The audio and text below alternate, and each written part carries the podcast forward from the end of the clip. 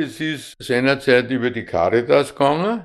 Das ist sicher gewesen, dass die schon gewusst haben, dass einen Buben kriegen. Und da haben sie eben den Karl Meindorfer gekriegt, nicht? Nach dem Ende des Zweiten Weltkriegs wird die internationale Kinderhilfe wieder aufgenommen. Ab 1949 nehmen auch Spanien und Portugal Kinder auf. Mit elf Jahren ist Karl Meindorfer mit einem der ersten Transporte im Frühjahr 1949 in Pamplona angekommen. Die haben ein riesengroßes Heim gehabt. Das war dann quasi das Sammelstelle für uns. Dort sind wir angeholt worden. Wie wir dort hingefahren sind auf Saragossa, vielleicht mit einem Auto, meine Pflegeeltern haben ein Kohlengeschäft gehabt. Und er hat ausgeliefert und sie hat den ganzen Tag das Geschäft betreut. Die haben zwei Kinder gehabt und durch das ständige fremde Sprache ist es auch leichter gegangen. Ne? In drei Monaten will ich sicher schon anständig mich verständigen am Kinder. Die Gegend, eine vorortige Geschichte, kannst sagen. Der Ebro war nebenbei und die große Kathedrale war auch nicht weit weg. Bin auch einmal zum Ebro gegangen und wollte natürlich verabschieden, wie es so schön heißt. Nach Hause gekommen bin ich dann auf die Nacht mit einem Sonnenbrand. Habe ich nicht mehr, mehr gemacht. Und was ich nicht durfte, das ich von daheim gewöhnt war.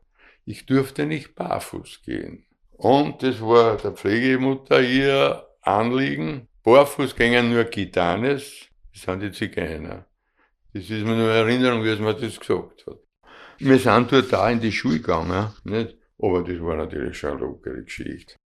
Ich habe dort die Erstkommunion gemacht. Die haben sich da bemüht, haben ein Gewand für mich besorgt. Die hätten mich sogar adoptiert. Ist ein Zeichen, dass ich auch so nicht unbeliebt war. Aber ich muss sagen, es ist überhaupt nichts Negatives gewesen. Es hat alles funktioniert. Ich bin 1955 das erste Mal nach Dänemark gekommen. Es ist über die Schule gegangen, das weiß ich noch. Dänemark hat bereits zwischen 1919 und 1923 Kinder aufgenommen und auch nach dem Zweiten Weltkrieg Erholungsaufenthalte organisiert. Franz Haberhauer ist eines der sogenannten Wiener Kinder. 1948 wurde dann die Bewilligung gegeben und April 48 fuhr dann der erste Zug. 36 Stunden Bahnfahrt. Wir waren also in so Abteil. Zum Schlafen war es so, dass ein Teil am Boden lag, ein Teil auf den Sitzbänken. Ich lag im Gepäcknetz. Dann kamen wir in großem Brote an, an der deutschen Grenze. Der ganze Zug fuhr auf die Fähre weiter nach Kopenhagen. Dann bekamen wir alle so ein Schild um den Hals und wurden aufgefädelt am Bahnhof in Kopenhagen. Ja, und dann irgendwann kamen halt zu mir zwei für mich fremde Menschen, stellten sich vor als die Tante Bitten und Onkel Paul. Ich weiß es noch, als ob es gestern war, als ich am nächsten Tag wach wurde. Ich hatte ja ein eigenes Zimmer, das hatte ich ja zu Hause nicht. Ne? War ein gedeckter Tisch, also Sachen, die ich noch nie gesehen habe, geschweige denn auch gegessen. Mein Pflegevater, der Onkel Paul, saß dort. Sie sprachen ja beide Gott sei Dank sehr gut Deutsch, dadurch konnte ich Dänisch sehr rasch lernen. Und er sagte zu mir, schau, lieber Franz, koste von überall. Wenn es dir nicht schmeckt, ist das vollkommen in Ordnung. Aber solange du in Dänemark bist, möchte ich nie hören, wenn du etwas siehst, dass du sagst, ich mag das nicht.